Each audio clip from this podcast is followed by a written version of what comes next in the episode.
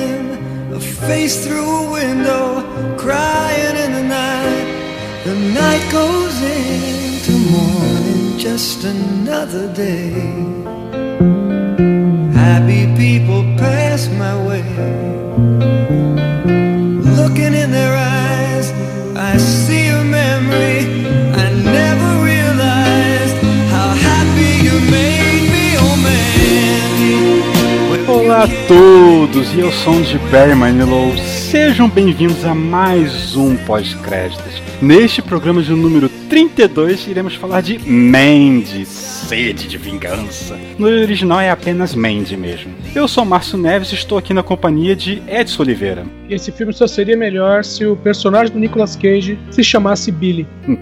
Euler Félix. Sou do Necronome, Necronome Conversa, que volta dia 4 de abril. É, me sigam no Twitter, arroba Felix Euler, e é isso. E tô no lugar nenhum.net também, escrevendo sobre terror, escrevi sobre Mandy. E Vinícius Schiavini. Olá pessoas! E você já sabe que eu estou aqui na Como Conteúdo. Acabou agora há pouco a temporada do Afiano Machado, o meu programa sobre organização e Betina. E então estamos aí com vários projetos e tá chegando a Mullet Show número 250. O que vai rolar especial? Provavelmente nada.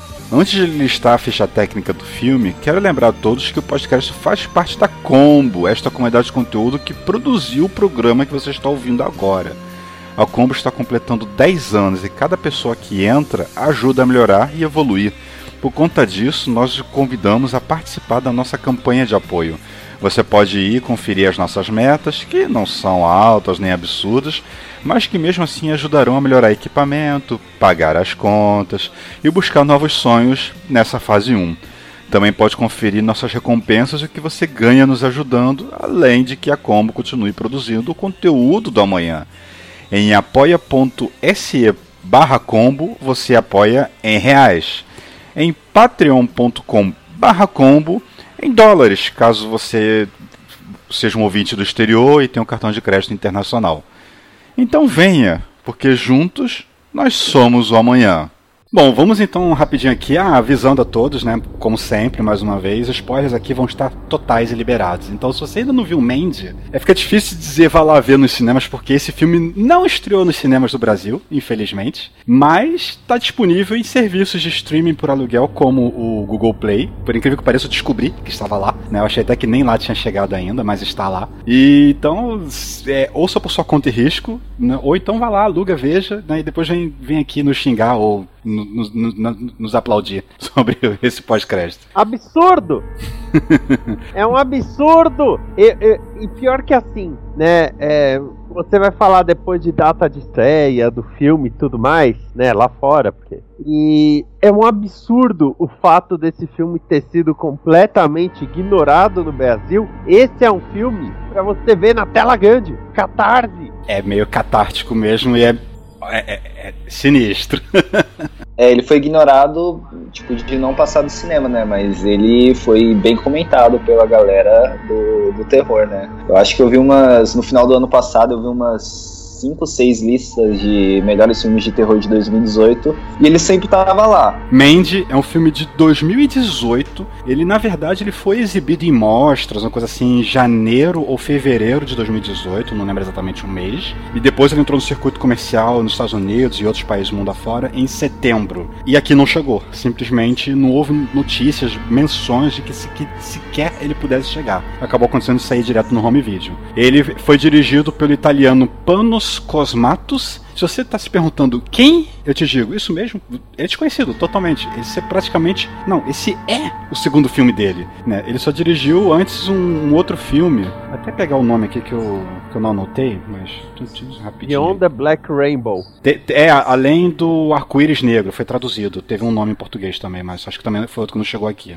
É que inclusive ele fala que Mandy se passa no mesmo universo desse além do arco-íris negro. Além do arco-íris negro, exatamente esse o nome, né? E é basicamente isso, ele só tem, sei lá, outro crédito de, de, de, de escritor desse outro filme, produtor de, uma, de um documentário obscuro e, sei lá, é, assistente de no- produção de não sei o que da série Tombstone. E acabou. Em 93. Ou seja, é, é- praticamente estava, assim, ele ele é uma pessoa desconhecida, uma pessoa desconhecida. O roteiro do filme, né, foi feito pelo Panos Cosmatos e pelo Aaron Stewart Ann, outro que também não sei quem é, não conheço, não é muito conhecido. E estrelado, eu vou, eu vou ser bem sucinto, por causa que eu- são basicamente três nomes que são relevantes aqui e mais um extra que vale mencionar. Que é o Nicolas Cage, como Red Miller, o nosso é, protagonista aí. A Andrea Rice, Riceborough como a Mandy Bloom, né, a- que dá título ao nome ao filme, né? E o Linus Roach como o Jeremiah Sand. E dimensão assim, participação de um, de um, de um, de um cara que tá meio sumido dos cinemas e tudo mais. Tem o Bill Duke como o tal do Carruthers. Se você não tá ligando o nome à pessoa, gente, vocês lembram de Predador? Então, ele tava lá. Ah, Comando mu- para matar também. Co- Comando para matar, sim, exatamente. Mas, o, Márcio, mas ele não tá tão sumido. Ele está na segunda temporada de Raio Negro. Ah, eu ainda não comecei a ver o Raio Negro, estou devendo. Então é spoiler, porque ele é o o novo encarregado da, daquela agência do governo lá, o braço da CIA que cuida dos meta-humanos. Ele é o novo encarregado. Legal, legal. Ele tá bem velhinho, né? Ele, tava, ele tá nesse filme, ele tá Ah. bem ressecado, né? Sim, no- no- na série também tá. né, Se alguém pensa se alguém for ver o filme e achar que é por causa do filme, não é não, porque na, na série do Raio Negro também ele tá bem. tá murcho ele, né? Bem seco. Exatamente. Bom, a música ficou a cargo do Johan Johansson, que tem até um, um, um- O filme é meio que dedicado a ele, por causa que ele é, faleceu em janeiro do ano passado, um mês antes do filme começar a ser divulgado nas mostras e tudo mais, né? O filme já estava pronto quando ele morreu, então ele não chegou a concluir o trabalho. E sobre orçamento, não tem muito o que falar, por causa que esse filme é praticamente uma produção independente. É, parte do financiamento dele veio até por, por, é, campanha de, de, de arrecadação coletiva, tipo um Kickstarter da vida, né? Apesar de não ser só ali, ali, mas veio um- um- também dali, né? Também teve projetos universitários financiando, alguma coisa do tipo, injetaram dinheiro nessa produção. O orçamento não foi divulgado, não sei se é relevante também, e a bilheteria também é bem, bem irrisória, porque ele rendeu 1,2 milhão de dólares nos Estados Unidos e não foi divulgado a bilheteria mundial, então não se sabe quanto ele faturou no final, né? Hum, Então, Márcio, é, a questão do orçamento tem, tem assim, o, apesar de, por exemplo, o box office, né, é, ele não tem a- o orçamento. Mas tem alguns sites que eles fazem as contas baseadas, por exemplo, em- na, na prestação de contas, né? Tipo, quanto foi pago pros, pros atores, aluguel de câmera, esse tipo de coisa. Então eles calculam algo em torno de 6 milhões de dólares, é um valor até razoavelmente alto, né? sim, vai- considerável, considerável. Para esse tipo de filme, sim. Vamos lembrar que outro grande clássico do cinema moderno, que é The Room, também custou 6 milhões.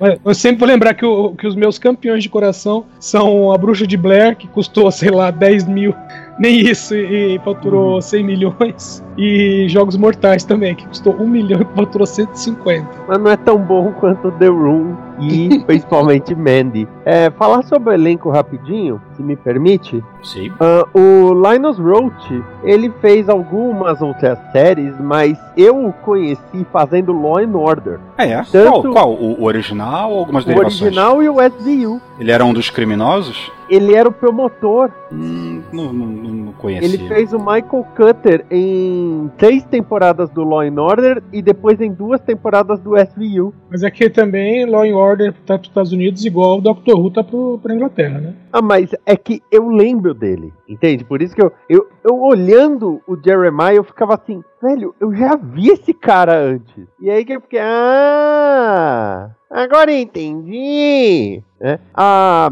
a Andrea Riseborough, né? Eu nunca tinha visto antes, mas temos que falar que esse filme tem um vencedor do Oscar. Assim, né? Que é, que é Nicolas Cage. que tem um Oscar, tem um Globo de Ouro. E pelo É. quê? Por atuação, melhor ator. Né? Temos Só que- uma, Ator uma ainda, né? O, o, o Nicolas Cage, é, o, o diretor do filme, ele queria que o Nicolas Cage fosse o Jeremiah lá, né? Jeremiah lá. Só que ele falou que ele só aceitava o projeto se ele fosse o Red, né? Ele não queria ser ele.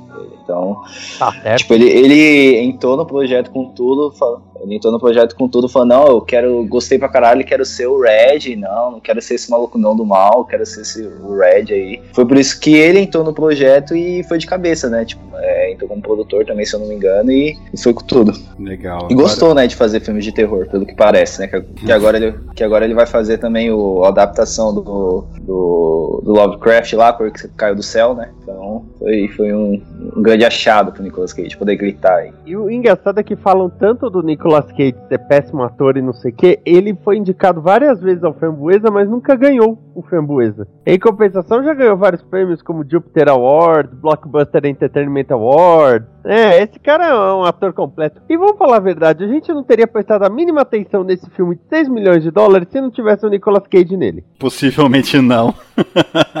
Porque começou a ser alardeado de gente, olha esse trailer desse filme do Nicolas Cage, parece bom. Aí todo mundo, oi? É, afinal, você vê um trailer que o Nicolas Cage tá gritando, bebendo e de cueca, é algo que diz que vai ser muito bom, né? Não, mas aí você tá resumindo metade dos filmes do Nicolas Cage. não, é, não é pra tanto. É, não, Peraí, meus, ele ganhou o Oscar justamente por um filme que ele fez isso. meus, Tava bêbado de cueca e gritando. Olha, eu, eu já falei que Nicolas Cage é o único que pode salvar o universo DC sendo Superman, e continuo dizendo isso. Jesus, senhor, não, nem brinca. Deixa ele lá com a satisfação dele dublando lá o, o Jovens, o Jovens Titãs em ação.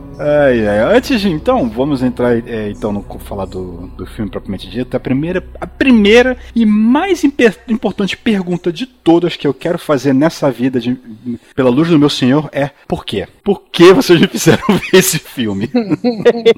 Porque ele é muito bom, cara. E, e- ele é muito bom. É, Pô, ele é um, ele é um bom filme. Ele não, não é um filme ruim. Ele tem uma história muito boa. Eu acho a fotografia dele, cara, a- aquelas cenas que, que, tipo, dá a sensação do LSD é muito boa, velho. É, é, eu achei, cara, um filme bem legal por ser do Nicolas Cage. Eu, eu diria assim, ele é bem produzido pro que ele se propõe. Você entende as limitações dele e não se importa. Como um filme de terror, ele claramente envereda pra uma linha meio trash. Sim. E, e não tem nada de errado com isso. Tem gente que entende que trash é filme ruim. Não, existe filme ruim e existe o filme trash. E- esse é um filme trash. Esse é um trash moderno, altamente conceituado. Sim, o, o termo trash ele tem mais a ver com a falta de orçamento. Oh, É você não ter recurso e fazer um filme com os recursos Sim. que você tiver. Agora, filme ruim não tem jeito. Você pode injetar 200 milhões lá, Tomorrowland, um abraço. Você pode injetar 200 milhões que o filme continua ruim. John Carter. John, Car John Carter não é ruim. John Carter Oh, tem uma visão de boicote. Mas É. tem o, o outro também que é ruim, que é o Cavaleiro Solitário. É. É, sabe um que eu achei detestável e que custou caríssimo? Círculo de Fogo. Ah, que injusto. Nossa, robô gigante, pessoas gritando o tempo todo umas com as outras. Eu não consigo identificar os personagens. Ah, que isso, é muito melhor do que Transformers, pelo menos os Minha dois. cara, fala. vou- Olha, o japonês morreu. Eu olho, não, mas tem uns três aí em cena ainda. eu gosto do Círculo de Fogo por causa do Evangelho. Eu, eu, eu comprei isso, né? Tipo, ô, vê o Círculo de Fogo aí que é tipo Evangelho. Aí eu fui e achei legal. Não tem como. Ah, mas, aí é, tem- falando do Mandy, Mas aí tem o é, filme do Mel Gibson, né? O filme do Mel Gibson é muito mais fiel ao Evangelho. Ah, tá, entendi. Entendi. Ó, é, esse filme, Mandy, ao meu ver, ele não foi feito pra ser um filme blockbuster. Em nenhum Não. momento. Com certeza não. Isso daí já, já na, na estética, né? Ele é muito assim, pelo menos no início do filme, ele é bem vagaroso. Né, os primeiros dois atos ele é bem arrastadinho ali, as coisas vão se desenvolvendo.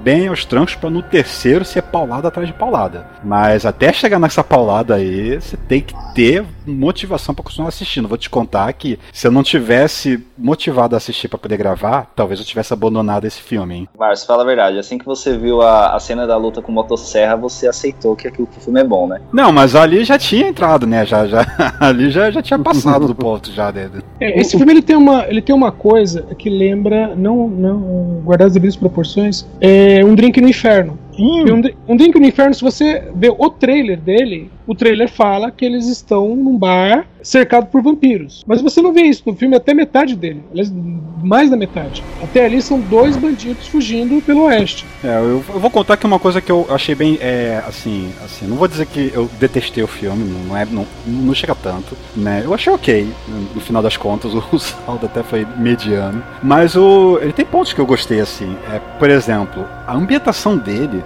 ele passa toda aquela impressão de que ele foi feito nos anos 80, porque ele se passa nos anos 80, né? Ele se diz lá explicitamente, 1983, né? Montanhas Sombrias. E você totalmente embarca que é um, foi um filme feito em 83. Tá? A imagem não é a imagem de, de película daquela época, que foi feita em câmeras digitais, obviamente. Mas tirando esse fator, é total anos 80, até porque a câmera, apesar de ser digital, ela é, um- ela é uma câmera projetada para dar essa impressão de coisa mais filmada há muito tempo, né? Tem, tem uns efeitos, uns desfoques, alguns a- é feito de artefatos. edição. É, o- tem alguns, alguns diretores, assim, vamos dizer, vamos dizer, baixa renda mesmo. Tem uns diretores de baixa renda que eles fazem isso, que é justamente que a, a filmagem digital ela passa uma, uma impressão. Não é que a impressão muito real, ela filma mais do que deveria, vamos dizer assim, sabe? E às vezes pega muito detalhe que acaba estragando o. Não é o ritmo, estraga a imersão no filme. Então você precisa colocar um filtrozinho ali. Bom, quem viu o Hobbit, por exemplo, foi o segundo, né? Que eles usaram aquele O segundo e o terceiro. que usaram a velocidade eh, maior da, de, de captação, dá a impressão que você está assistindo uma novela. Você está assistindo uma novela e às vezes dá a impressão de que estão com aceleradinho, porque o movimento tá meio esquisito, que a gente está acostumado, o nosso olho acostumou a ter aquela descontinuidade mínima, que quando ela não tem, você estranha. É aquele efeito, se você não sabe do que a gente...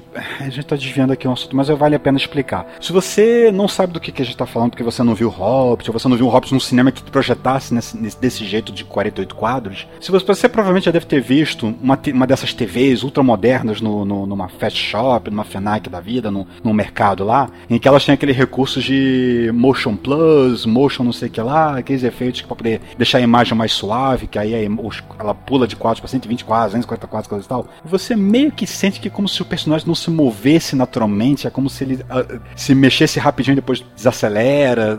É é estranho, é esquisito. É esse mesmo efeito que dá. Aquela câmera de 48 a, quadros. a- a impressão que eu tenho é de, é de movimentação de jogo de videogame. É, por aí, exatamente. Por falar Que não é o- Que não é a questão desse filme aqui. Vale, vale se Não. notar. Totalmente contrário. Por falar em Hobbit, só constar, né? Produção de Elijah Wood. Ah, é verdade, a gente não comentou sobre isso. O Elijah Wood é um dos produtores do filme. De, de Mandy? De Mandy. Eu não, eu, eu não, eu não leio os nomes dos produtores pra ver isso, não. Não, é, E eu não reparei nos créditos também. Mas no final aparece produ- produzido por Elijah Wood. É, No tá aqui, tô vendo aqui no.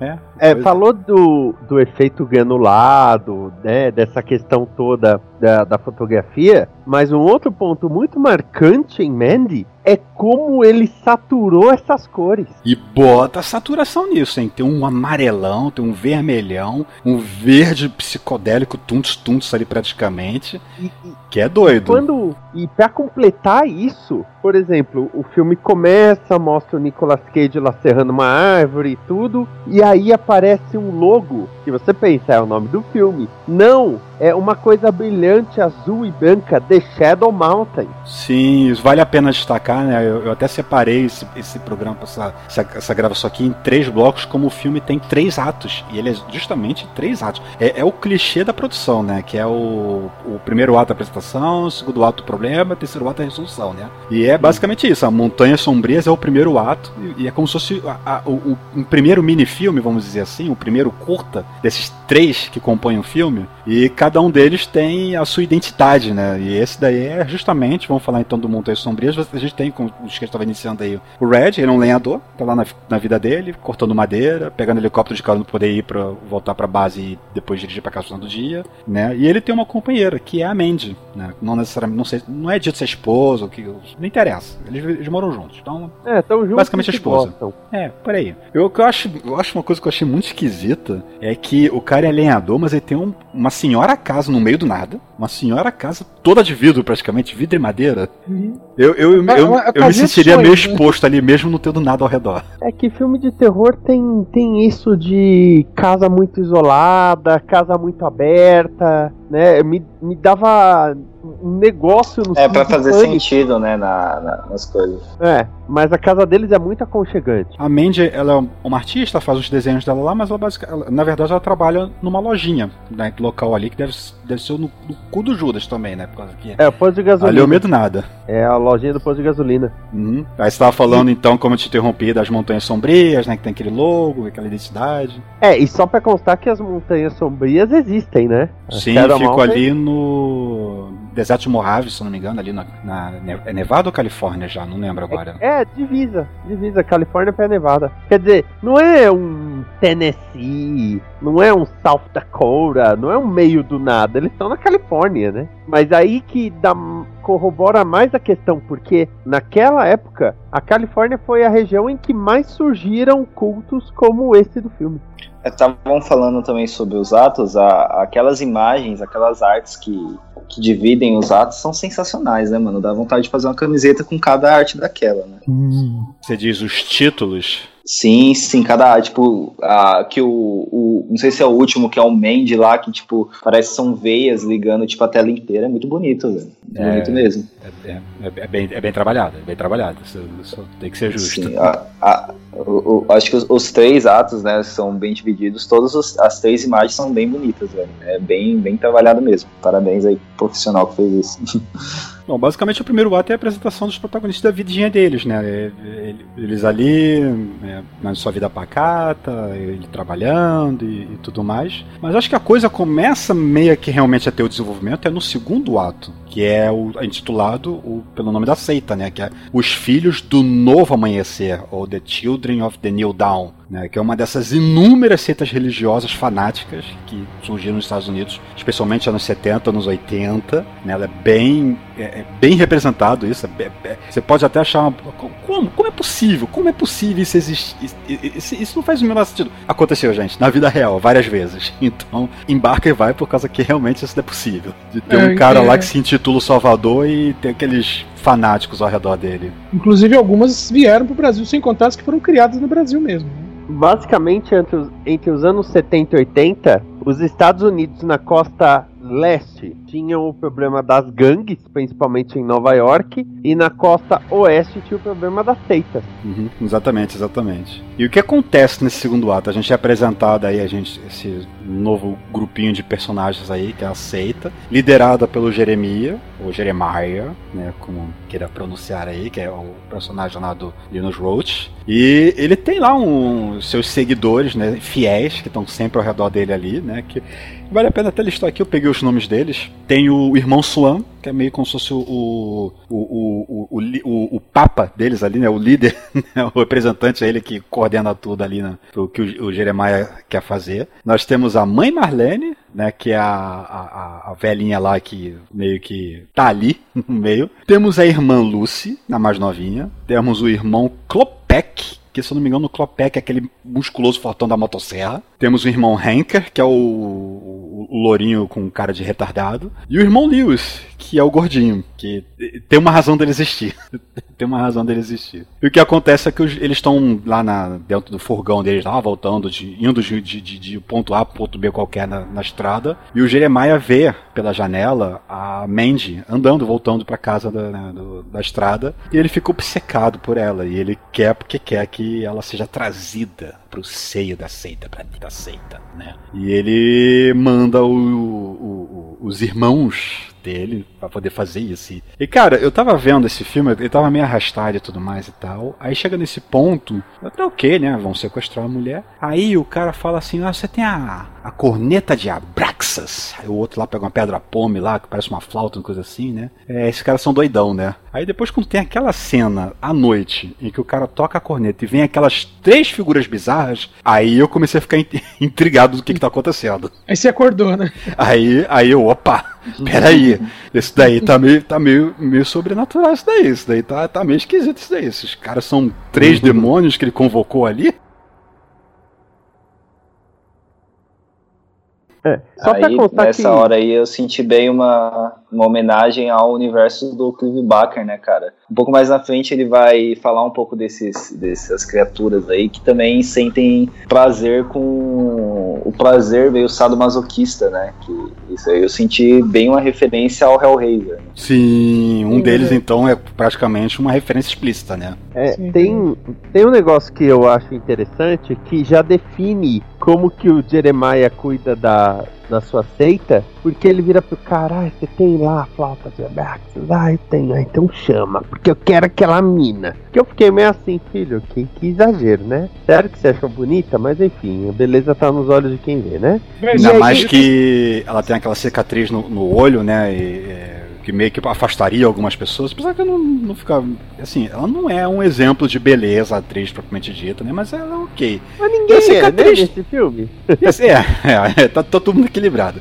É, com exceção talvez da, da irmã Lúcia, mais novinha ali. E aquela cicatriz no olho até que não, afa- não afastaria tanto, até ficou bonitinha ali no, no, no- no rosto, né? Ok. E, e aí é engraçado porque o irmão lá sai e entra a irmã e ela fecha a porta claramente para prestar favores sexuais. Então aquilo já mostra como Jeremiah resume as coisas, né? Quando ele, ai, traga Mandy para mim, não sei o quê, tipo, já fica claro que ele quer com a Mandy, né? Assim. O que melhora muito o que acontece depois. Cara, eu, pude- eu, eu, eu, eu, te contar pra vocês que eu tava realmente achando que a coisa ia enveredar pro sobrenatural, porque ele, aquilo ali tava realmente ambíguo, tava meio estranho demais aquelas três figuras sinistras que estão ali no meio do sei lá onde ele toca a corneta e vem. Assim, como? Como? Como assim?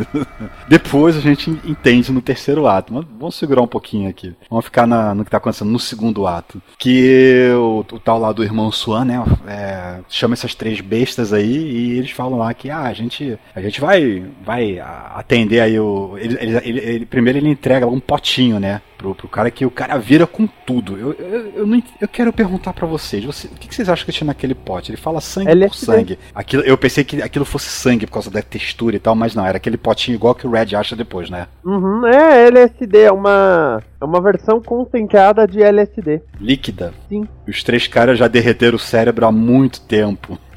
É, tanto que não fala de outras drogas nesse filme, só fala de LSD. Exatamente. É, e é exatamente. um, é um bom contexto da época também, né, cara? Você você pega muito dessas seitas religiosas aí, é, colocavam né, a, a ideia de que o LSD expandia a sua mente, você conseguia transcender, né? Então é- é- era algo muito usado, né? É só lembrar da, da seita do Santo Daime que basicamente gira em torno de, de uma bebida alucinógena, né? A, a, a- a ayahuasca, Sim. né? Isso, ayahuasca. Ayahuasca.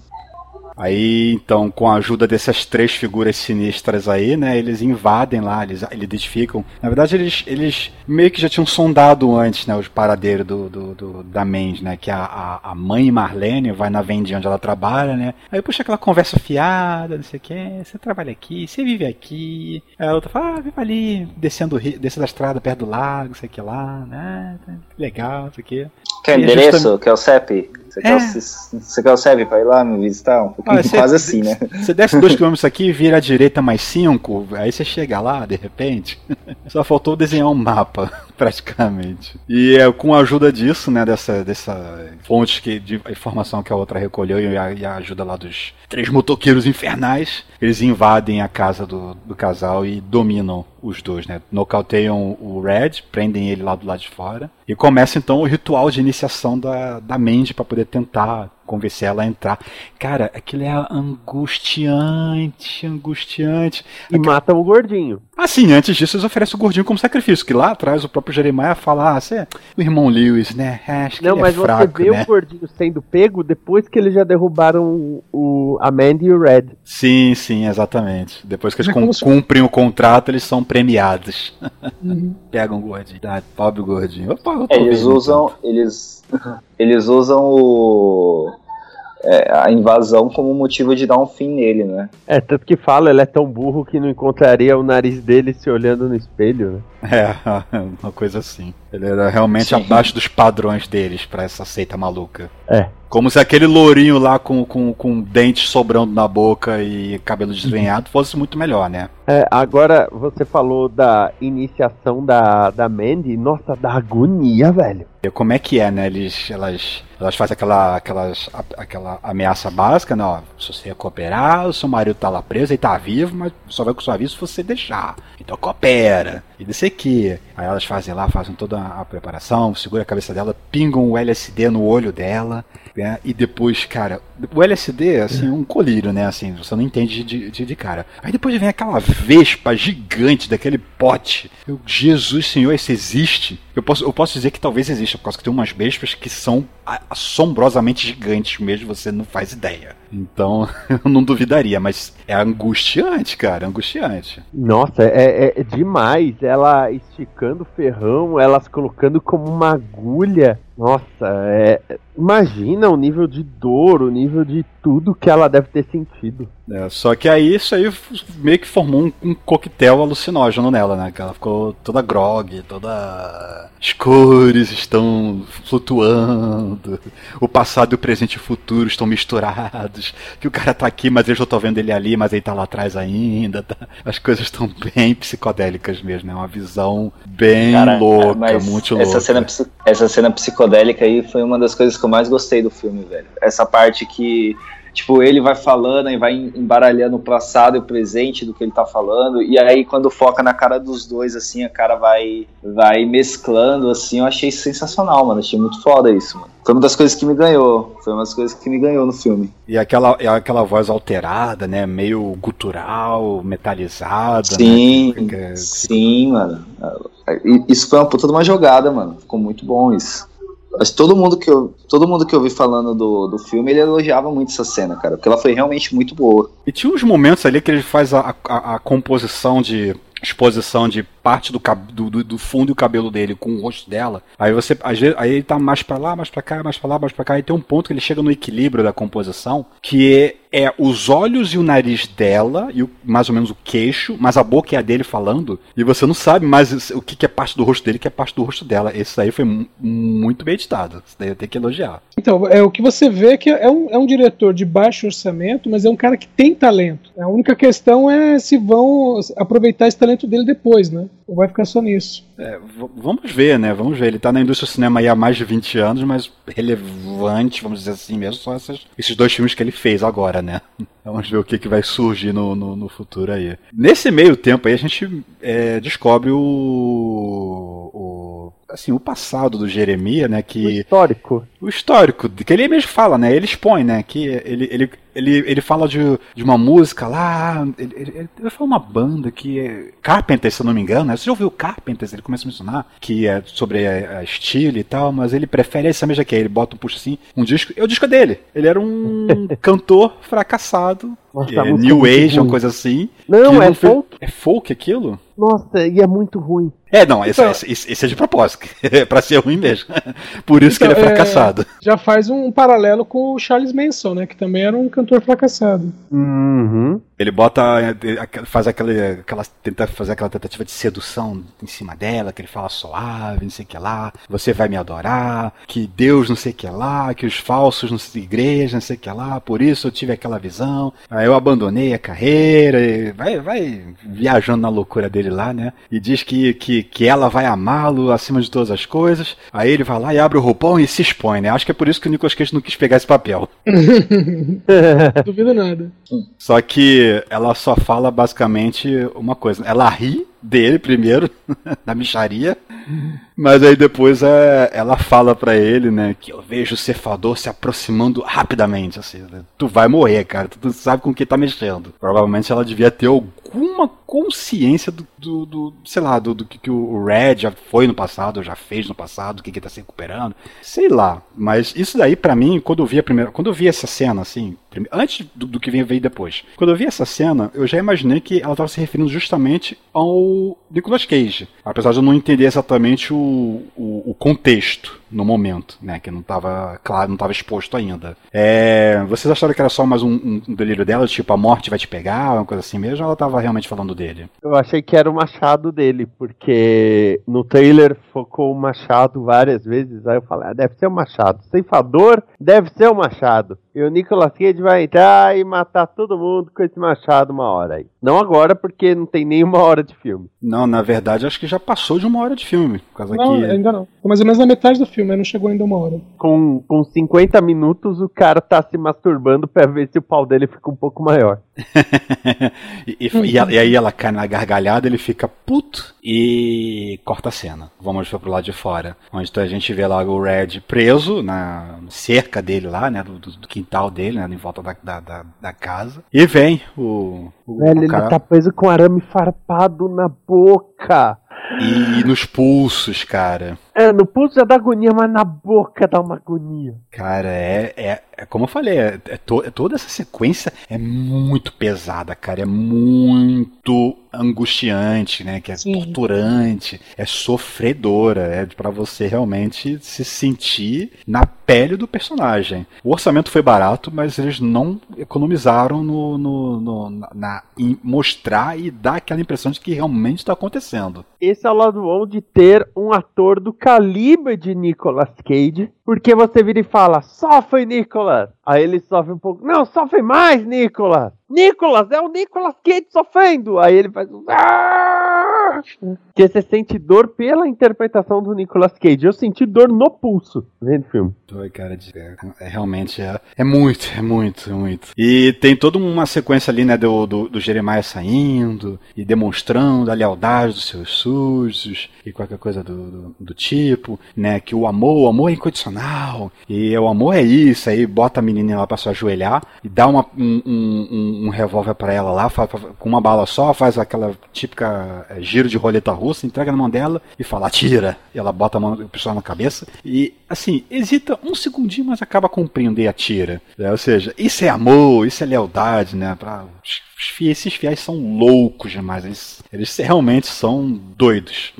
Tá de- bem demonstrado aqui. Por isso que ele consegue que eles façam o que, o que, o que ele quer. Eles são malucos, tanto quanto ele. Só que a gente tem a- a- a- o fechamento desse ato com a imolação de Mandy. Nossa senhora, cara. O cara tendo que enxergar, ver aquilo acontecer na frente dele, não deu. Foi, foi demais aquilo, cara. Vocês acharam, vocês acharam que foi demais? Vocês acharam que tá na medida do que, que o filme é? O- essa sequência? Como é que foi pra vocês essa experiência? Então, pra mim, tá dentro do, do que o filme propõe, né? Que, é, na verdade, o filme é uma escalada, né? Ele começa tranquilo e vai ficando cada vez pior. E é aquela situação de você olhar e falar, se você acha isso ruim, daqui a pouco vai ficar pior ainda. E uma, uma, uma saída que eu achei muito interessante foi o fato deles terem, vamos dizer assim, ensacado a Mandy né, antes de, de colocar fogo, porque não ficaria tão verossímil se fizessem isso com ela exposta, vamos dizer assim. Uhum. Mas você vê ela né, dentro do saco, você sabe que é ela que tá ali,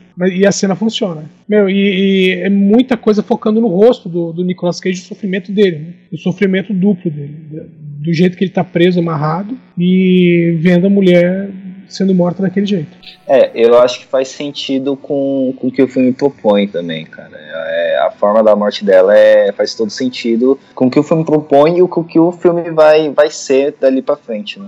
Ah, daí pra frente é que eu. Ah, calma, ainda, ainda, ainda não vamos começar o terceiro ato, não. Segura um pouquinho aí. Porque ele consegue se soltar, ele até desmaia um pouco ali, né? de- de- de- depois Deixar ele vivo, deixar ele vivo. Erro, erro. Erro do vilão. Sempre deixa o herói vivo. Sempre deixa o herói vivo. Mas acho que eles acharam que ele não conseguiria se soltar e acaba morrendo é, sacrificado ali de, de, de, de- fome, sede, ou sangrar mesmo, tanto sangrar. Mas ele acaba, consegue soltar, né? ca- Praticamente rasgando as mãos ali do arame farpado, né? Consegue se soltar. Aí ele vai, quando ele vai pro, pro montinho de cinzas, né? E ele pega aquele, aquele, aquele montinho que é um formato de uma cabeça e é o rosto da mulher, o caramba, é realmente ela, não é o gordinho que eles queimaram por algum motivo levaram ela, enganaram ele. Eu tava até contando que pudesse ser isso, né? É o corpo do gordinho.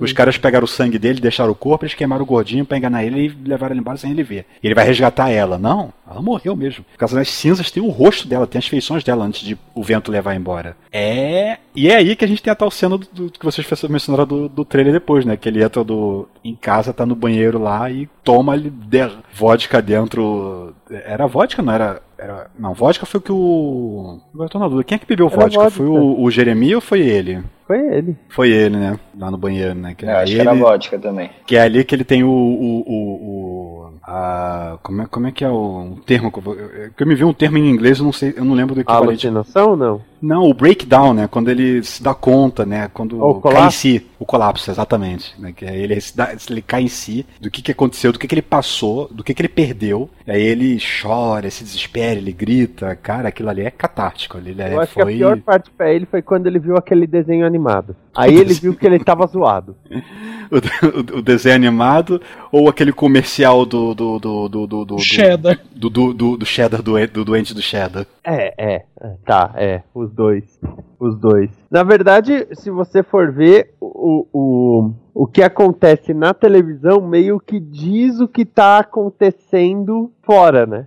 Ah, é uma situação absurda, alguma coisa assim? Não, no caso do, do Andy do Cheddar, não é que logo em seguida entra uma transmissão de, de emergência até? É, é transmissão de teste de emergência, sim. De é. teste de emergência? Então, é quando ele também precisa entrar num. É, isso tinha muito na televisão aberta. De ah, vamos precisar trocar os transmissores. Então a TV ficava fora do ar às vezes uma hora. Sim. E esse foi o momento de troca de transmissor dele, porque ele apagou, né? Com dor, com choque, com tudo, ele apagou. Agora eu queria saber quem guarda uma garrafa de vodka no banheiro. É, sabe, que eu, sabe, que eu, sabe que eu percebi, assim, antes, quando eles estão vendo televisão, estão jantando e tal, e em, outros, em outras situações assim, assim, não tem nenhuma latinha de cerveja, não tem nada, algo que seria bem trivial de se ver. Não tem. Eu acho que ele tá se recuperando de um alcoolismo. E por isso a garrafa tá escondida. Não duvido. E ali é quando ele se entrega, né? Se entrega a bebida. Ah, agora não tem. Minha vida não, não, não tem mais sentido, vou me acabar na, na bebida aqui. Né, que é o que ele pode fazer no momento. E, e, essa é a clara cena que o diretor falou pra ele o que fazer, ó, você entra, pega a garrafa, não sei o quê. Tanto que quando ele senta na privada, a câmera vai se aproximando, que é claramente o diretor falando, aproxima, aproxima, mostra mais a dor dele. A câmera se ajeita no meio até. Ela dá uma levantadinha. Sim, ela dá uma movimentação de como se tivesse mexido no, no, no tripé, né? Uma coisa assim.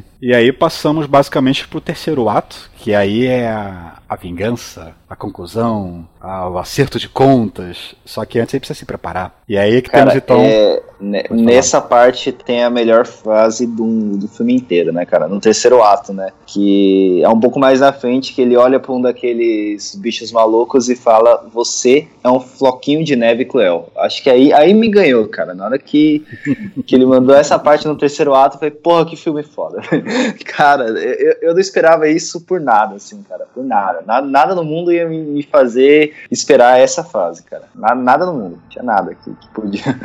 Que nessa sequência do terceiro ato ele vai se preparar, né? Ele precisa agora ir atrás, se vingar e tal, a, a vingança. E ele vai atrás das, do ceifador, né? Que, que é o, a arma que ele. Uma arma de caça, basicamente, né? Que eles tinham deixado escondido com o Bill Duke aí, o personagem que eu falei, o tal do. Como é que é? O Caruters. Caruters. É, que é, é, um, personagem que veio do nada, mas ele é como se. Como é que é aquele termo, Esquias, do, do, do, cara negro que, que dá aquela iluminação pra pessoa? É o Magical Negro? É esse o nome que usavam antigamente? Morgan Freeman, é o mesmo que usa até hoje. é, acho que é Ma Magical Negro. Que, é, é, que hoje em dia é meio ofensivo, né? Mas é, era um, um, um termo genérico usado assim justamente para um cara que ele era o, o, o, tutor, assim, que, que ele veio do nada, ele é um negro, e ele te dá um, uma iluminação, ou te dá informações, alguma coisa que você precisa poder seguir com o que você precisa, poder ir pra frente e tal, né? Ele que no caso, além do...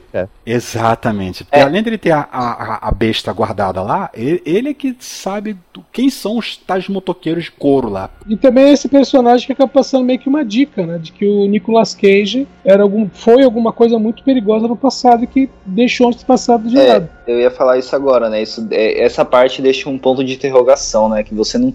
O, o, esse, esse, esse personagem ele tá guardando essa arma do Nicolas Cage. Até que o Nicolas Cage chega lá, eu quero saber onde ela tá, você tem que me falar onde ela tá. É, tava, tipo, meio que guardando pra ele e, tipo, dá a entender que o Nicolas Cage realmente ele foi um porradeiro que matava todo mundo, né? Alguma coisa ele foi. Então, A- Um John o- Wick da vida. É, o. Olha só, o Barry Mills do. Do Busca Implacável, ele dá a entender que ele foi da CIA. Mas principalmente o primeiro filme não fala claramente que ele foi da CIA. Uhum. Ele fala que ele foi um agente, aí ele tá lá, né, comendo churrasco com os amigos dele, agentes, e quando a filha é sequestrada, ele fala que ele tem um conjunto muito particular de habilidades. Sim. Depois escancararam um pouco mais que ele seria da CIA, né? O, o Red é a mesma coisa. Tipo, olha, o Red é um cara perigoso, com passado perigoso, esse, esse outro cara também, ele tem uma arma, ele, a arma tem um nome, né? A arma tem nome. A Mandy sabia do passado dele e sabia dessa arma, tanto que ela cita, mas pra falar a verdade, e isso é uma escolha, ao meu ver, muito acertada de roteiro, dane-se, sabe? Ah, ele era do FBI, ele era da CIA. Não, ele era guerrilheiro, ele era não sei o que. Tipo, dane-se, sabe? Você sabe o suficiente pra saber que os caras agora estão ferrados. Que ele não é só um lenhador, meio gordinho, meio barbado, alcoólatra que tá buscando vingança. Ainda por cima, porque você vê ele fazendo o machado. Eu ia falar isso agora. Que depois que ele sai do, do, do, do amigo dele lá, pega a cefadora, ou melhor, o cefador, e tem pega as informações do lá dos caveiras, né, que a gente descobre que eles não são criaturas sobrenaturais, eles eram entregadores de drogas que consumiram lá um lote ruim lá de LSD e eles ficaram loucões de pedra e ficaram ultra viciados nessa, nessa, nessa droga e se tornaram assassinos sadomasoquistas. Eles usam aquele couro, correntes, pregos espetados no, no, no corpo. Doideira só, uma loucura sem igual, né? E aí o cara até alerta eles que, olha, cara, não, bate frente com eles não que vai dar ruim. Vai dar ruim isso daí. Mas o Red segue em frente e antes de, de depois de conseguir o, o, o, a besta dele lá, é aí que ele faz a forja. O cara, o cara, o cara é lenhador, já foi alguma coisa no passado que é perigoso, por isso que ele tem essa arma, e ainda assim ele é ferreiro e faz assim, sei lá, em, em um dia, um machado E ainda de foi músico batalha. ainda. Foi músico.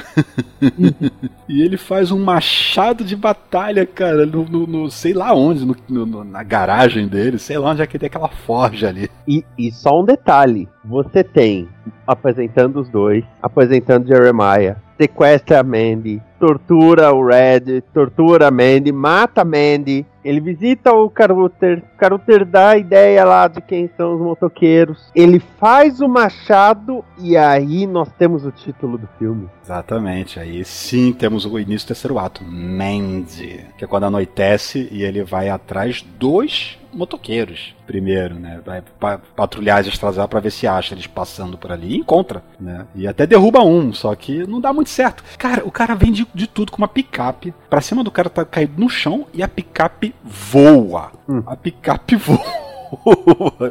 Só uma É muito- coisa, falou antes que o título tem como se fossem é, veias, né? Eu entendo que foram como raízes. É, eu também. Porque ele é um meio, lenhador. É meio lá, meio cá, né? Pode ser as duas coisas. Dá, dá, dá, dá pra ir. pro- É porque é vermelho, né? Parece que como se fosse um sangue escorrendo. Mas podem ser também raízes, né? Quando Aparece o nome e vai se enraizando, né? As raízes vão surgindo. É, e ele é um lenhador. É. É pós-moderno que é, você pode entender como quiser. Né? É. Meu, e se tem um- uma cor que esse filme trabalha bem é o vermelho, né? Pô, daí em diante, né? Praticamente, né? Pra frente é tudo vermelho. Que aliás, é interessante que no começo, até quando eles estão deitados juntos e mostra o céu, você vê uma mistura né, de amarelo com vermelho. Aliás, amarelo e vermelho, azul e vermelho e no meio um, um, uns tons de amarelo. E de repente essa terceira parte aqui tudo é vermelho. Tudo é vermelho. É, eu falo, o trabalho de cor desse filme tá lindo. São bem cores bem saturadas, bem fortes o tempo todo ali, praticamente. Aula de, de trabalho de cor esse filme. E aí é interessante porque ele bate o carro e quando vai mostrar o vídeo do carro, tem só uma faixa vermelha, indicando que ele se machucou. Eu acho isso lindo. É- Esse filme tá, tá fantástico. Porque, na verdade, se for ver, o trabalho de cores, não só no filme, mas nas animações, combina muito até com as pinturas que a Mandy fazia, que ela fazia umas pinturas bem de fantasia, né? Uhum. Sim, É, sim. eles- Combina bastante. Esse filme aí tem, tem um quê, assim, na parte da arte, um quê que lembra aquela revista Heavy Metal, né? Principalmente a parte das capas, né? Sim. Sim, sim, bastante. E a animação também, vocês chegaram a assistir as animações de Heavy Metal? São duas. Não. Uma que é Heavy Metal, que são várias animações, acho que dos anos. Acho que, de acho que 1980. E tem uma outra chamada Heavy Metal 2000, que é um longa-metragem também, mas o estilo de animação é do mesmo tipo. Se vocês procurarem depois, até o trailer, procura pelo trailer é, Heavy Metal ou filme, você vê que o estilo é bem parecido. Enfim, o Red tenta, né, o atacar o que tá mais pra trás, né, o dos motoqueiros, mas não consegue, ele falha. E é capturado por eles, né? Mais uma vez, erro dos vilões, não mata o mocinho, captura, deixa preso. Eles não aprendem, né? Senão também não teria filme, né? Agora, eu achei estranho aquele porão, por causa que, a princípio, eu não sei onde é que ele tá. Eu achava que ele tava, sei lá, numa oficina mecânica de um posto de gasolina, uma coisa assim, né? Como se tivesse. Na verdade, não dá pra entender muito bem onde é que ele tá, mas ele tá lá preso num cano com uma algema. Aí um dos motoqueiros tá ali embaixo com ele. Aí tava num rádio, uma coisa assim. Olha, Eu diria, que, eu diria que é uma oficina mecânica, porque a impressão que daquele lugar que ele tá preso é como se fosse é, aquele subnível que o pessoal, quando não tem um elevador em oficina, sabe, que para o carro para o pessoal poder mexer embaixo. É, por causa que ele, ele consegue se soltar e luta com, com esse mais magrinho que tá ali embaixo junto com ele, né? E ele cai naquele fosso. Pera aí, tem um, onde é que saiu esse fosso aí? Que, que buraco é esse? Aí depois ele sobe as escadas e sai numa casa ou é? Só que ele pode ser o, o, andar de cima de uma oficina, talvez? Né? A casa em cima da oficina? Pode ser. É, pode ser. É, faria todo sentido. Que ele derruba um no, no poço, aí ele vai enfrentar o outro que tá lá em cima, que tá vendo um pornozão na TV. Que incrível como eles conseguem fazer com que o, toda vez que fosse mostrar alguma coisa, tenha a, a cabeça de alguém, um pé, uma mão no caminho em frente à TV pra nos mostrar a coisa que tá ali acontecendo. Que tem uma. Temos uma luta com o segundo cara ali, ele mata o segundo cara. Só que aí o primeiro volta, né? Por causa que ele caiu no buraco e não morre. Esses caras são imortais. Eles são, são absurdos, cara. Poder Também derrota- É, tudo. Boa. É, tanto que depois que ele derrota esses dois, ele vai lá, dá um, acha o potinho, né? Bota o dedinho e dá uma lambidinha. Uou! o mundo vira de cabeça abaixo, praticamente. É, não, não se esqueça que por conta da, da droga, eles não sentem tanta dor, e eles têm prazer com a dor, e eles não sentem medo. Exatamente. É, tanto não sentem dor que aí, quando ele vai enfrentar o terceiro tá lá de fora, depois que já recuperou o machado dele e a, e, a, e a besta, tem um último lá fora, né? Que tá de frente pra uma fogueira, lá um carro pegando fogo, não sei lá o que, que, era, que era aquilo. E ele solta, dispara uma flecha na garganta do cara. O cara mal se mexe, puxa a flecha pra fora e fica na dele. Pô, é, realmente tá anestesiado. Eu tava imaginando ele já mandar um It's nothing but a flash wound. De preto ele já tá, dessa falta esse cavaleiro. É, porque. Ah, mas o que que é essa flecha na sua garganta? É só um arranhão. Aliás, uma coisa interessante que vale mencionar que quando ele mais pra trás um pouquinho, né, quando ele tá preso naquela aquele porão lá, ou o que quer que seja aquela oficina, e tá o outro lá com ele, né, o mais magrelo, né, que eu a princípio até achei que fosse uma mulher, mas não, os três atores são homens, então não tem, não é uma mulher não, mas é meio ambíguo ali, não dava pra saber a voz, não, não, entrega por causa que aquela voz alterada, né, que é a mesma voz a- com artefato, né, com, com efeito pra poder disfarçar na edição. E ele pergunta pro Red se ele tem um desejo de morrer. O Have a Death Wish. Por causa que o cara tá tá louco querendo avançar pra cima deles, né? Você tá maluco, a gente vai te matar. Só não matou porque não quis, que quis dizer basicamente, né? É, azar deles por não terem matado, porque morreram os três. Agora eu acho que ele tava realmente falando no rádio por causa que ele vai pra uma torre de rádio onde ele encontra lá o tal cara com tigre. Aquilo foi o. Assim, esse filme é uma viagem, mas aquela foi a, a, a mais de todas que eu fiquei me perguntando o que, que eu perdi, por que, que estamos aqui.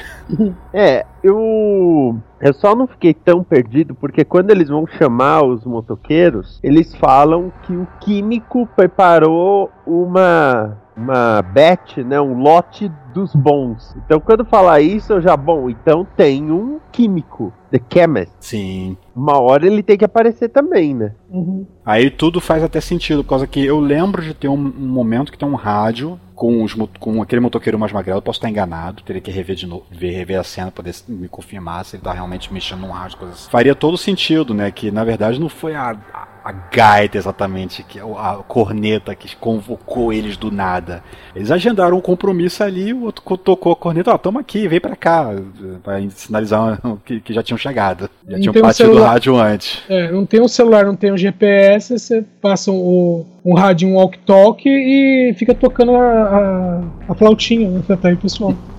Mostrando onde é que tá. É a flautinha de pedra pome. É, mas mantém o misticismo, né? Eles trabalham com essa ideia de misticismo aí. Sim. Sim, exatamente, exatamente. E aí esse químico bate todo ponto lá, ah, se você for para não sei aonde, depois não sei o que, eles estão lá. É incrível que o, o Red não abre a boca para falar nada, nada. ele só tá lá com o rosto todo sujo, vermelho de sangue por causa que espirrou o sangue lá do, do, do magrelo lá que ele, que, que ele perfurou no, no, no na corta-garganta de jorra, aquela, aquela chafariz de sangue. Aquele, aquilo ali é bem, é bem, bem Jason, bem sexta-feira, bem Fred Krueger, que aquele sangue que espirra um litro, mil litros na, na, na, na cabeça dos outros. É uma chuva de sangue, né? Ele fica todo vermelho dali em diante, todo pintado de vermelho. Ele não fala uma palavra e o cara fala como se estivesse lendo a mente dele. Ah, e é isso. Ah, sim. Ah, pois bem. Ah, eles estão aqui. Eles estão ali. Isso aqui. Ah, é, pois é. Eles... É verdade. Ele solta o tigre. Ele não merece ficar preso. Caramba, cara. O cara não tá falando nada. Isso tudo sozinho.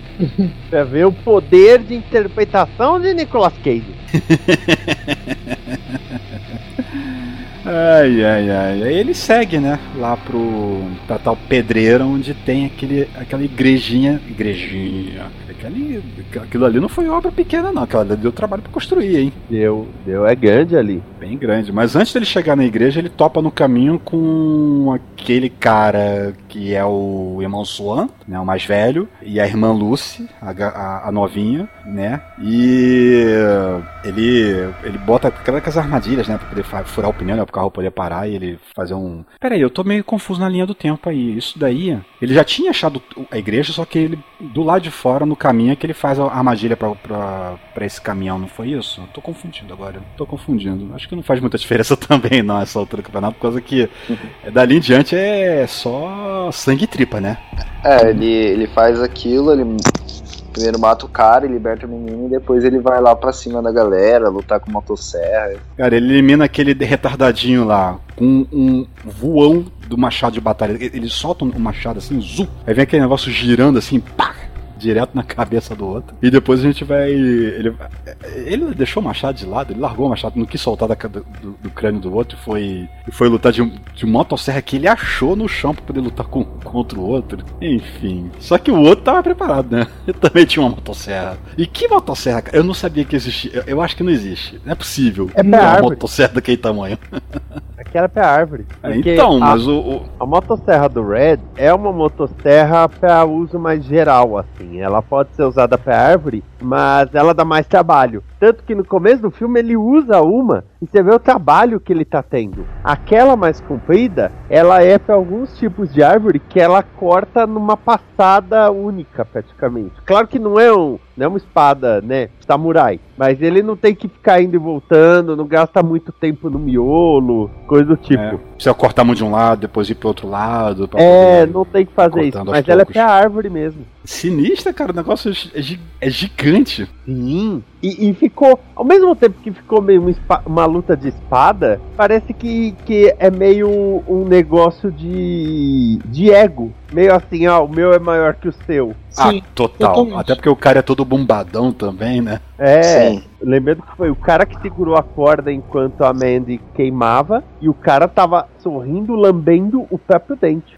É, é aquela, aquele sorriso de língua de fora com de, a língua dobrada para cima, tampando o dente da frente. É, doente. Cara, e que batalha, né? Cara, é, motosserra com motosserra, bate de um lado, bate do outro. Aí o outro legal é a, a, tática, né? Que ele perde a motosserra dele, mas a outra grandona tá ligada aí no chão, no cantinho assim. Aí ele estrategicamente arranja uma corrente, prende no pescoço, joga, faz um chicote com ela, prende no pescoço do cara, puxa ele pro chão e pá! Dá uma barrigada na motosserra. Eita, cara. E o cara fica morrendo lá, né? Sendo estraçalhado pela motosserra. É, uma coisa que vale ressaltar é que esse filme, ele é. é principalmente nesse terceiro ato, né? Ele é muito gore, ele é muito vísceras. Ele é. Tanto é... vísceras explícitas, né? Isso é Mas é, sangue, é muito sangue. É, é Porque bem. coisa. Geralmente filme teste não tem dinheiro pra ficar fazendo muito tripas, essas coisas. Que nem aí, o cara tem todo o tronco dilacerado pela motosserra, mas como que a gente vê isso? Porque começa a espirrar sangue pelo chão e o cara se debate, mas a gente não vê a motosserra no cara, porque você gastaria muito efeito fazendo essa maquiagem. A maquiagem, o efeito, né? Como é que ia fazer? Se fosse num ângulo diferente, ele, ele, ele de barriga pra cima e a serra em cima dele, aí ia ter que ser um efeito com um corpo, um corpo falso, e- ou, ou talvez digital, e dinheiro pra isso talvez não tivesse, né? Então, Então, isso dão, tudo dão grana, é grana. Então, o, o- o filme teste, ele tem isso. O- uma das coisas mais louváveis do filme teste, aliás, é o fato de solucionar problemas, possíveis problemas de roteiro, com um ângulo diferente, sabe? Espirra um sangue, que nem ele atira o machado na cabeça do outro cara, já é uma silhueta, então você pode fazer com um boneco. Ao mesmo tempo, ele faz umas alegorias, tipo, quando ele entra na igreja, a cruz tá como uma espada na pedra. Sim, parece muito, né? Parecia que era uma Excalibur enfincada na, na, na pedra, uma coisa assim. Nem, nem parece muito com uma cruz, né? né? Ele fica lado a lado com ela, não parece. O livro que ele pega, ele pega um livro que tem uma capa velha e ele joga. Ah, não vamos mostrar o livro? Não, porque provavelmente é um livro de receita. Essa que é a beleza do filme teste. É, e aí agora temos ao, ao- caminhar do final do filme, que depois que ele se livra lá de quase toda a seita ali, nem menos a, a Lucy, que ele deixa ela fugir, escapar, liberta, seja lá o que for. Vai lá, vamos lá, confrontar o Jeremiah. Aliás, é uma seitinha assim de, de uma, duas, três, quatro, cinco, seis, um, dois, três, quatro, cinco, seis, sete pessoas, seis depois que o, o, o outro lá é sacrificado para os motoqueiros. Como é que eles construíram aquela igreja, gente? É muita dedicação? Ou. Só de- ou tomaram se- às vezes, né? ou, ou, ou tomaram, já, tinha- já, já tinha ali, né? Mas uma igreja no meio de uma pedreira, no meio do nada, em cima de uma caverna. Ah, Eu não duvido de nada, viu? É muito surreal, cara. Muito surreal. Mas a gente releva, né? Filme. Trash, como esqueci de falar. Eu É não duvido de nada. Já assistiu o Enigma da Pirâmide? Enigma da Pirâmide? É, do, O do do, o do, o do jovem Sherlock Holmes? É, que tem uma pirâmide no- que foi, é, sei lá, construída ou trazida, que tá no subsolo de Londres. Ah, bem. Né, mas eu tô falando que aquela seitinha de seis malucos ali construir aquela igrejona de madeira ali, né? Não é pouca coisa, não, cara. Mas ok. É, mas É, aí é. você pode considerar que essa seita é uma seita, seita que está em decadência. Que você vê que, por exemplo, a, a mãe Marlene, ela já está bem velha. O próprio Jeremiah já, já tá passado. E aquele círculo ali em volta dele, o círculo interno, o pessoal é todo mais velho. Os mais novos ali, pra você ver o rosto, é a, Lu, a Lucy, né? E o, e o Gordinho, sendo que dá a impressão que eles foram cooptados, vamos dizer assim, há pouco tempo. Então é uma seita decadente. Pode ser, pode ser o que sobrou dela, né? Depois que o pessoal acha isso aqui é coisa de maluco, vou debandar daqui. Enfim, temos, né, o confuso final. Primeiro ele para lá e encontra com a mãe Marlene, no caminho. Ela fala lá que eu sou a mais sensuosa. Ele me diz que eu sou a mais sensuosa aqui. Não, filho, não, minha senhora, não, nem não. Talvez um dia no passado, hoje em dia nem não. E ele quieto, né? E ele quieto, né? Só na dele. Aí depois a gente vê, né, que ele não perdoa a, a, a véia. Né, que ele joga a cabeça dela pra dentro do, do- da sala lá onde o outro tá se, se escondendo. Fala lá, não entre aqui! Esse é um local protegido e aqui eu sou eu sou poderoso você não tem poder aqui, você vai pro inferno, qualquer coisa do tipo assim. É doido, doido, muito doido. Doido demais. É, e temos ali depois uma verdadeira expressão do cara, né? Que quando o outro mete. A... Depois ele todo aquele discurso de que eu sou, eu posso, eu tomo, é tudo, tudo é meu, eu posso ter tudo que eu quiser, sei que lá. Aí o outro bota as mãos na cabeça dele ali. Aí ele fala, não, por favor, por favor, não me machuque, não me mate. Desespera tudo ali, cara. Ah, as verdade. Eu me a verdade- reverencio a você, né, cara? Ele começa a falar que vai se vai reverenciar ele, que ele vai ser súdito dele, né? É, ele tenta meio que suge- inverter, ele vai, ele tenta inverter, né, essa, essa, ele tenta dar a ele a sensação de que ele é um deus, né? É, ele até fala, não, eu faço o que você quiser, se você quiser. Você quer que eu chupe seu pau? Eu chupo seu pau. Não, aqui, agora, é, é só você falar, eu faço. Só me poupe, só me poupe. Mas é claro que o Red não vai poupar. Porque que razões ele teria pra isso? O cara acabou com a vida dele, né? Não tem razão nenhuma, não tem, remo não tem é, remorso nenhum no que ele tá fazendo.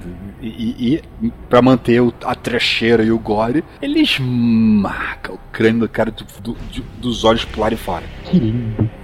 lindo. Isso é lindo. Cara, é, é a vingança em nome do amor. Coisa mais poética. É, cara, com as próprias mãos, né? Literalmente. Então. É. É, é Cadê lindo, The mano. Rock com aquele filme dele lá? Com as próprias Porque- mãos. É. Aquele filme lá dele é tanto, são tantos filmes, não sei agora. do que Com as tá próprias falando. mãos. É. Que é baseado em história real. O Mandy também. Não, e, e ele mata e ele queima depois, né? Ah, ele taca fogo em tudo, né? Taca fogo na igreja lá. O ninho do diabo. Ele pega lá o. Ele derrama, acho que é gasolina no, no- onde estão os corpos do, do cabeça os corpos ali, bota fogo ali dentro e depois você, lá cena externa, né? A igreja em chamas, desmoronando nas cinzas, né? Acabando finalmente com a história. E, te- e acaba o filme, né? Temos aquela cena belíssima do, do print que. de- de- se vocês olharem aqui no. no aqui, o pessoal da, da, da- que tá ouvindo agora não, não, não vai ver, mas eu coloquei uma imagem para representar esse, esse grupo nessa gravação, que é justamente a imagem maravilhosa que aparece no final do filme. Aqueles, aquela cena toda vermelha do Red dirigindo o carro, olhando pro lado assim, alucinando com a Mandy do lado dele no banco do carona. E ele dá aquele. abre, arregala aqueles olhos expressivos que ele tem, dá aquele sorrisão. Meu, eita, e aí, tá doido. Isso aí, isso é Nicolas Cage, é isso daí que eu gosto. E uma coisa que a gente não falou que é o É, trocadilho e- supremo, né? Com, com o nome dele, né? Porque tudo está vermelho e o nome dele é Red. Exatamente. Se o mundo fosse dele. Não, mas não é que o mundo fosse dele. A gente entra no mundo dele. O, o filme fica vermelho depois do Machado, depois do, do título lá, Mandy, porque a gente entra no mundo dele. Que é quando ele fala, agora é do meu jeito. E ele praticamente. Eu, eu não vou dizer que não fala, porque eu posso né, errar de alguma forma. Mas ele praticamente não fala. Quer dizer que, além de um assassino experiente, ele era silencioso. É, acho que ele fala uma ou outra coisa nesse terceiro ato todo aí. Sim, mas Você é um floquinho de neve cruel. É isso. É só falar Ah, é, você. Você destruiu a camisa. É, você destruiu É, a camisa. também. São- São coisas Quando ele- assim que, quando ele que tá preso fazem valer porão. a pena. É, são... Quando ele tá preso no- naquele porão lá que, que o outro bota um estilete na camisa. Ei, eu, eu adoro essa camisa. E ele vai embora e dirige, e o sol nasce, e temos a conclusão desse lindíssimo filme. E aliás, o final, ele vai indo embora e a paisagem se revela uma pintura fantástica, né? Sim. Verdade. Como se fosse uma pintura da Mandy. É. E vocês viram que tem um- uma ceninha pós-créditos? Não, só quero saber se vocês sabem que tem, ou vocês pararam no crédito no- e acabou o filme pra vocês. Eu vi inteirinho. Não, o meu não tinha, não. Tinha? Depois dos créditos tem uma, é uma ceninha, não é, não, é, não é cena com atores, né? É um, é um dos desenhos da. Que a- provavelmente o desenho último que a Mandy estava fazendo, que é o desenho do. praticamente uma alegoria bem assim. por alto do, de tudo que aconteceu nesse filme. Que é o. o- tem até lá o, o Red com a camisa dele, ao lado de um tigre, Ah, sim. né? E, e, Uhum, e uns outros, e uns outros a- a- adereços lá que mais ou menos não entendeu o que tá acontecendo naquele, no, no filme ali. É tem tipo um centauro, né? Uma amazona, um lobo. É. É, no começo do filme mostrou ela desenhando esse tigre até. Uhum. Sim. Que filme, olha, ainda termina com, com desenhos. Pois é, aí chegamos ao fim de Mandy. Aí eu digo, valeu a pena? Sim! Sim, sim, muito. Olha, eu diria que depois você passa alguns trancos e barrancos ali, até, até vale sim, né? Mas é assim, é filme pra ver uma vez só. Eu não sei se eu agu- aguento uma segunda, não. Mas um Não. ver de novo não faço questão, não. Não, eu, eu acho que, que ele foi é, um dos melhores filmes de terror, assim. Devido às proporções assim do teste e tal, ele foi um dos melhores do ano passado, cara. E eu, eu veria e verei de novo o filme, cara. Bom, eu, eu não posso dizer muito porque pra gravar eu assisti de novo e foi a terceira vez que eu vi. É, eu Eu- assisti eu- duas vezes só. Eu adoro esse filme, sério. É. Porque, como eu falei, ele é filme trash, tá? Eu defendo isso. E eu falo isso com orgulho porque eu adoro esse subgênero, vamos chamar assim. Eu adoro. Mas, principalmente, ele é um filme muito honesto. Ele não promete ser um grande blockbuster. Ele não promete ter uma grande reviravolta. Ele não promete, sabe? Ele não promete nenhuma grande atuação do Nicolas Cage. Não, nem um pouco. Porque tem filme por aí que é vendido como: olha, este filme o, o Nicolas Cage está incrível. Que você olha e fala, não, cara, não vai estar tá porque né, geralmente ele não entrega. Eu sempre falo que o Nicolas Cage é um ótimo ator que vive no piloto automático. Mas esse filme, que nem, ó, você vai ficar quieto. Você tem que passar tudo no olho. A hora que ela tá sendo queimada. Olha, o, o, o, o Nick, eu não vou mostrar ela sendo queimada, eu vou mostrar a tua cara. A tua cara é a reação dela ser queimada. Vai atuação. E, como eu disse, não prometeram isso. O trailer saiu meio assim, aí o filme passou em Sundance, o Nicolas Cage apareceu de surpresa em Sundance. Sim, é, quando anunciaram a produção, né, e ele do nada surge lá, tô no filme. E, e um... foi nesse que ele foi vestido com uma camiseta que é um meme dele? Ixi, aí eu já Acho não sei. Foi. E pra ter uma ideia, o...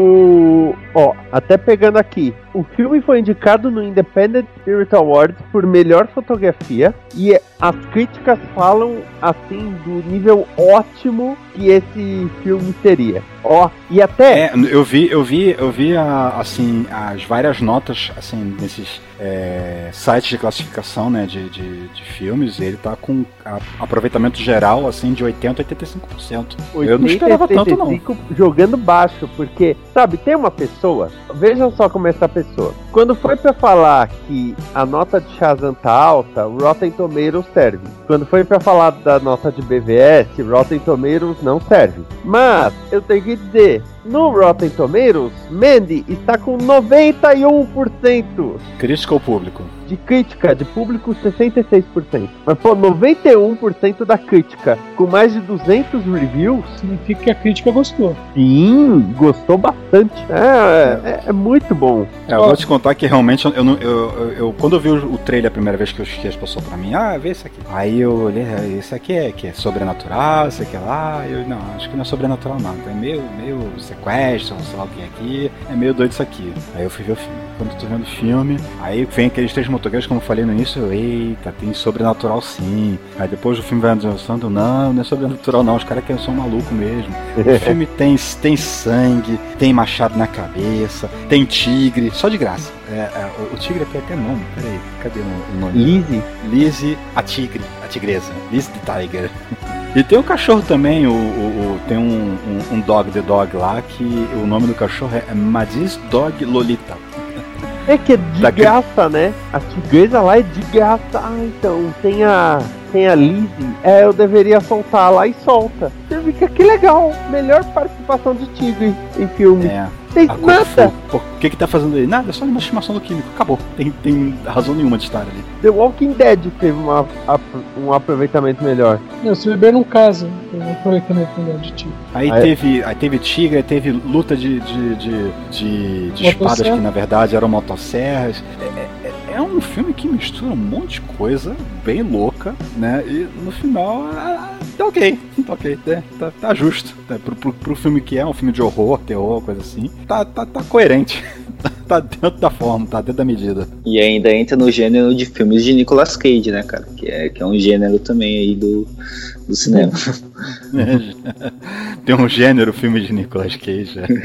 Se bem que o, o, o, Nicolas Cage nos últimos tempos, ele não é bem arriscado, ele tem experimentado filmes mais voltados pro terror. E esse, nesse Mandy que ele acertou direitinho, né? E teve aquele outro. É, terror, que teve um outro. Eu não lembro agora o nome em, no Brasil, mas que o título original é Pay the Ghost que o filho ou filha dele desaparece e aí tem toda uma lenda em torno de um fantasma e aí ele tem que pagar o fantasma para ter a criança de volta. Não, esse eu não conheço não. A gente chegou a falar dele no dele Premiere, se não me engano. É de 2015. Deixa eu pegar. O Regresso do Mal. Isso. Eu Brasil como Regresso do Mal. É o filho dele que é desaparece e a culpa é. A culpa não, né? E dizem que tem um fantasma e tal, toda uma lenda em torno de uma criatura uhum. sobrenatural. Bom, sem contar aquele Apocalipse também, né? Sim. Apocalipse. É, é, que apesar de não ser filme de terror, mas tem um, um teor é, sobrenatural. ah, não, o filme é de terror. O filme é um terror. e tem não, o... Esse Apocalipse eu não vi, mas eu vi aquele o presságio, né? Que todo mundo começa. Um fim do mundo vai acontecer, uma coisa assim. Sim, é uma coisa parecida. É, os dois filmes têm a mesma temática. O, o arrebatamento. É, é que no segundo tem arrebatamento, no primeiro é só a morte mesmo. É, morte as criancinhas vão ser salvas para alienígenas. É, vão cessar pro alienígenas se você levar pro lugar certo, né? Tipo, é um arrebatamento com endereço marcado. Exato. Minha nossa. Ai, ai. E é isso. Algo mais sobre Mandy, essa obra-prima da cinematogra- cinematografia? Ai, ai. Eu não sei mais o que falar desse filme, não. Eu só digo que, Só que- se você tiver oportunidade, tipo, assista porque é um deleite, assim. Eu não falo, ai, vou ver um grande filme, né, do, do cinema. Mas se divertir, vai relaxar a cabeça, ver, ver umas loucurinhas. É bom. É, é uma pena, repito, é uma pena que esse filme não teve uma boa distribuição no Brasil. Porque o número de pessoas que alugam no, no YouTube é ínfima ainda. Mas é uma pena, sabe? Podia ter lançado, mesmo que num circuito menor. Mas é aquela coisa, né? Eu sempre falo das distribuidoras brasileiras que eu não sei o que esse pessoal fuma, né? E tem. é, a gente já falou de filmes que foram fracasso nos Estados Unidos, que não tinha condição nenhuma, que, que não tem atrativo de público, e vem pro Brasil sem problema nenhum. Aí eu já acho que pode ser aquela questão de pacote, né? Que ele tá num pacote junto com outro filme que é grande. Aí é que nem TV, né? Ah, você quer levar isso aqui, mas tem que levar junto essa arranca aqui e tem que passar. Em algum momento, em algum lugar, em algum ponto tem que passar, tá no contrato. Deve ser mais ou menos parecido aí que alguns desses devem vir. Ou não, sei lá. né? Não, mas, mas, mas pensa assim, tudo bem, até, até acontece isso. Você você fala assim, ah, tem uma distribuidora que tá com uma, uma quantidade grande de filmes e, e modoca tudo. Mas pensa num, Fantaspoa da vida, por exemplo, que não trouxeram também pro Fantaspoa. Não veio, É, sabe? Então tem festival de, de filmes alternativos, o Brasil inteiro. É que a gente fala pouco desses festivais, mas tem festival pelo Brasil inteiro. Mas não vem, não traz. A, a impressão que dá é que, assim, é, lá fora tem festivais que são pra, pra filme né, de. Tem, é festival de trash mesmo, exatamente isso. E você tem o pessoal investindo nessa linha trash. A, gente comentou até de um filme que ele é uma coprodução Brasil e Estados Unidos, porque o, o cara que dirigiu é brasileiro, ele encontrou com um americano num desses festivais, os caras tiveram a ideia de fazer um filme, botaram no Catarse, não rendeu dinheiro suficiente, eles fizeram de qualquer jeito, que é aquele massacre da, da cheerleaders. Sabe? Então, é, então existe, um, vamos dizer, um nicho. Né? E no Brasil também existe. Só que a impressão que dá no Brasil é que o pessoal faz festival pensando em, em filme grande, sabe? O, o, o próprio Fantaspoa, que é um, é um festival que você vê que é, é de filme de baixo orçamento, mas dá a impressão que o pessoal faz pensando, ah, pensando em ganhar dinheiro em cima daquilo. Então alguns filmes como esse, né, que, que provavelmente não atrairiam um grande público, o pessoal simplesmente deixa pra lá. Uhum. Ah, é, pois é. Mas tá aí, tá nos, nos meios digitais. Não Sim. sei se vai ser lançado em DVD ou algo do tipo. Não, não Provavelmente nem isso. Não, no Brasil não tem previsão de nada disso. Lá fora tem. é, Bom, já começou a ser lançado, acho que desde novembro. Acho que na Alemanha começou a ser lançado o DVD e depois em outros países é, foram lançando com o passar dos meses. Mas no Brasil, nada, né? nada de previsão. Ah, não, o máximo que você tem é justamente no, no Google Play, né? Ou YouTube Movies. É a mesma coisa, é a mesma loja. Sim, sim. Não, é que você fala assim, ah, é Google Play. Aí ele fala assim, ai, mas eu não tenho Google Play, eu só assisto coisa no YouTube. Eu vou explicar que é a mesma coisa. É o mesmo catálogo. Bom, gente, é isso aí. Ficamos aqui mais um maravilhoso filme pro pós-créditos. Né? Alguns podem discordar, vai do gosto de cada um. Mas é isso. Mandy tá aí, apresentado, entregue. Se você não viu e se interessou, vá lá. Se você não viu e não se interessou, tchau. A gente tentou. Enquanto isso, nós guardamos vocês no próximo, no próximo pós-créditos. Já anunciei aqui, vocês já sabem, né? Vocês sabem, obviamente vocês já sabem vai ser o próximo filme. O próximo filme que vai vir aqui no podcast vai ser nada mais, nada menos do que Shazam!